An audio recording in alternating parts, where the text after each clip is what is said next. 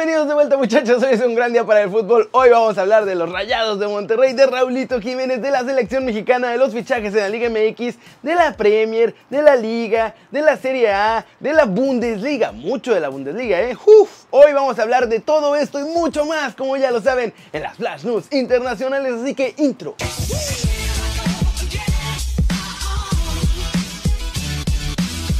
Arranquemos con la nota One Fútbol del día y sobre los Rayados de Monterrey que consiguieron el tercer lugar en el Mundial de Clubes.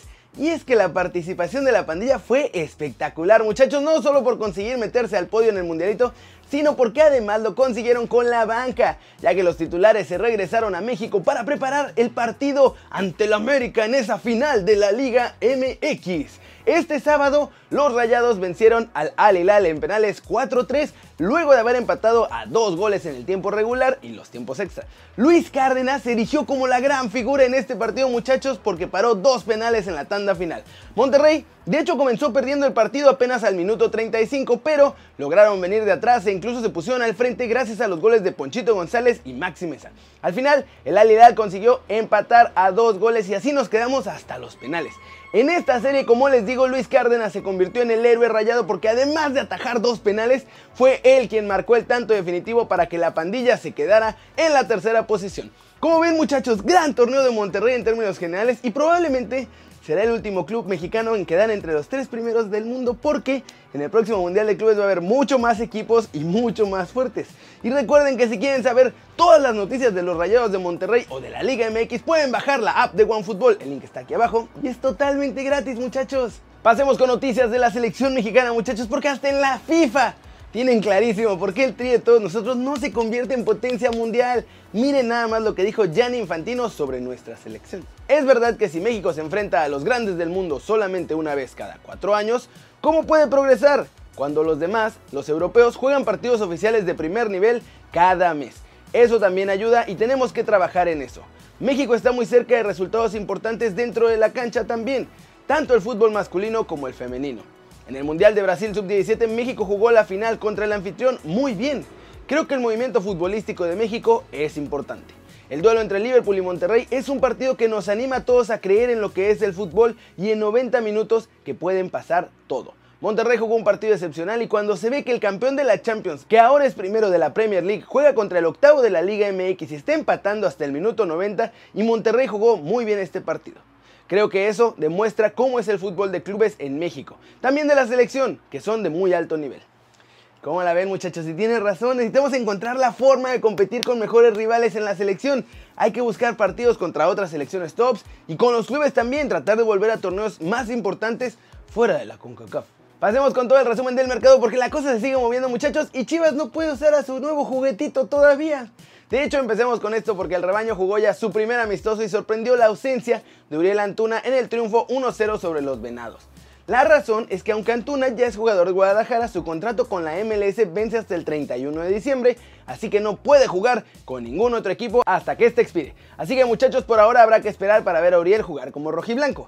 Hugo González va a seguir en Necaxa, muchachos, seis meses más. Nuestro chavo renovó su contrato con Monterrey, quienes no lo quisieron vender a Chivas, por cierto, porque precisamente tenía el préstamo con Aguascalientes que concluye hasta la final del Clausura 2020. Cholos de Tijuana busca mejorar lo que hicieron el torneo pasado y para eso quieren reforzar su defensa. Los de la Perrera están buscando dos centrales argentinos. Estos son Leandro González Pírez, que tiene 27 años y que juega en el Atlanta United de la MLS. El otro es Saúl Saucedo, que tiene 22 años y milita en el Huracán de Argentina. Puebla confirmó su segunda alta con la llegada del mediocampista de 26 añitos, Javier Salas, futbolista que llega de la máquina de Cruz Azul, donde no tuvo casi actividad desde que llegó Siboldi. El Atlético de San Luis también ha comprado al defensa ecuatoriano Luis Fernando León, que llega desde Independiente del Valle en esta liga de su país. Y también es oficial, muchachos, Alejandro Mayorga, nuevo refuerzo de los Pumas, y llega desde las Chivas. Él se va prestado con opción a compra. La novela de Lucas Elarayán, muchachos, se acabó. Por fin ya sabemos a dónde se va porque es oficial. Deja a los Tigres para partir a Estados Unidos y jugar en la MLS con el Columbus Crew. Como la ven, chavos? Como siempre en fin de semana se pone un poco más tranquilito todo. Pero nuestro mercado se sigue moviendo y fans del Cruz Azul, agárrense. La próxima semana llegan más fichajes, ¿eh? Vámonos con las noticias de nuestros muchachos en el viejo continente porque Raulito, muchachos, Raulito lo hizo de nuevo, como siempre salvó a los Wolves con un gran gol. Pero empecemos con Héctor Herrera porque Simeone habló del más guapo de todos nosotros y dijo lo siguiente. Héctor es un jugador importante dentro del equipo. Lleva participando dos meses bastante. Nos da jerarquía, personalidad, buen juego, buena llegada de segunda línea. Ojalá que pueda hacer un buen partido ante el Betis. Así que sí muchachos, se confirmó que mañana será titular contra los verdiblancos. Sevilla ganó 2-0 tranquilamente en Mallorca, aunque recordemos que Chicharito no estuvo en este partido porque tiene un resfriado, así que no fue ni siquiera convocado para viajar con el club. Y vámonos con lo sabroso, muchachos. Raulito no se cansa ni de poner goles ni de hacerlos él mismo allá en la Premier League. Nuestro lobo goleador fue una vez más el héroe de su equipo, marcando el tanto que les dio el triunfo 2 a 1 sobre el Norwich City. Y miren, Raúl ya se está convirtiendo en estrella, me cae, porque la verdad habían tenido un partido horrible este sábado, pero eso no importó para aparecer en el momento en que su equipo lo necesitó más. Raúl recogió un rebote en el área rival y con toda la calma del mundo como un delantero de esos que ya no hay muchachos. Tranquilamente tomó el balón, pensó dónde ponerla, sacó un derechazo imposible para el holandés Tim Krul y celebró con todos los Wolves el triunfo. Con este tanto, nuestro chavo llega a 16 goles en lo que va de la temporada. 7 los ha metido en la Premier League, 9 en la fase previa y la fase de grupos de la Europa League. Y está muy cerca de superar la marca que logró la temporada pasada cuando hizo 17 goles entre la Liga, la FA Cup y nada más, porque no hubo torneo europeo para los goles. Así que sí, muchachos, nuestro chavo ya es estrella de la Premier League que sigue marcando goles. Y como les digo, nadie se va a sorprender si el próximo verano llegan clubes más importantes con el dinero en la mano para llevarse. Flash News, Carlo Ancelotti se convirtió en el nuevo entrenador del Everton después de haber sido destituido como técnico del Nápoles. Ante la inminente salida de Edinson Cavani del PSG y tras quedarse sin Ibrahimovic, el LA Galaxy, muchachos, ya empezó las gestiones para poder fichar al delantero uruguayo de 32 años para la próxima temporada.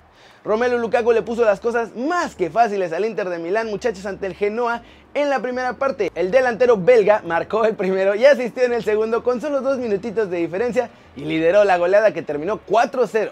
El Barça ahora sí se atragantó de goles, muchachos, a costa del Alavés, al que derrotaron 4-1. La conexión de la MSG, o sea, Messi, Suárez y Griezmann, ahora sí se vio en el campo, muchachos, y los babazorros no tuvieron mucho chance de parar este huracán culé el sábado.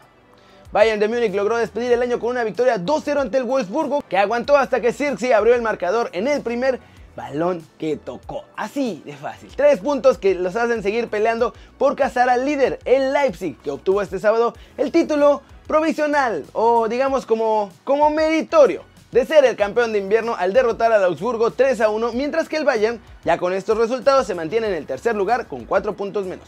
Robert Lewandowski se convirtió en el tercer máximo goleador histórico de la Bundesliga y frente al Wolfsburgo jugó su último partido antes de ser operado por unas molestias en la ingle. Y vamos también muchachos con el resumen de la Premier League porque sigue avanzando, hubo partidos importantes y el gran ganador fue el Liverpool. Y eso que ni jugó porque están en la final del Mundial de Clubes. ¿Cómo la ven? Everton y Arsenal firmaron un empate a cero goles en Goodison Park. Ambos conjuntos sumaron su segundo partido consecutivo sin conocer la victoria en este último duelo antes de que sus nuevos entrenadores ya se pongan ahí a ver qué van a mover. Los Wolves no pierden el pulso a Europa, ya lo vimos y aunque se adelantó el Norwich, Roman Size y nuestro Raulito fueron los que concretaron la remontada que mantiene al equipo en uno, así a nada de estar en puestos de Champions League. El Southampton se impuso con autoridad en el Villa Park para despedirse de la peligrosa zona del descenso y dejarle su plaza a Aston Villa que no puede pasar del 1-3 ahí. Sheffield United sigue siendo la cenicienta de esta Premier League, muchachos, en su visita al Brighton and Hove Albion, los de Chris Wilder encadenaron su tercera victoria consecutiva, ahora por la mínima. Un golecito bastó para mantenerse en puestos europeos. Un gol del ex baggy Jay Rodríguez, suplente ante el Bournemouth, fue el que le dio al Burnley el triunfo en el minuto 89. Entró de cambio mi muchacho, nada más para dar los tres puntos. En un partido que hasta entonces parecía que iba a acabar empatado porque hubo más patadas y faltas que fútbol. Y bueno muchachos, mientras veo este video el Manchester City le va ganando 3-1 al Leicester City, lo que es un baile terrible que como les digo, solamente beneficia al Liverpool, porque los Foxes ya se van a alejar un poquito más de Liverpool.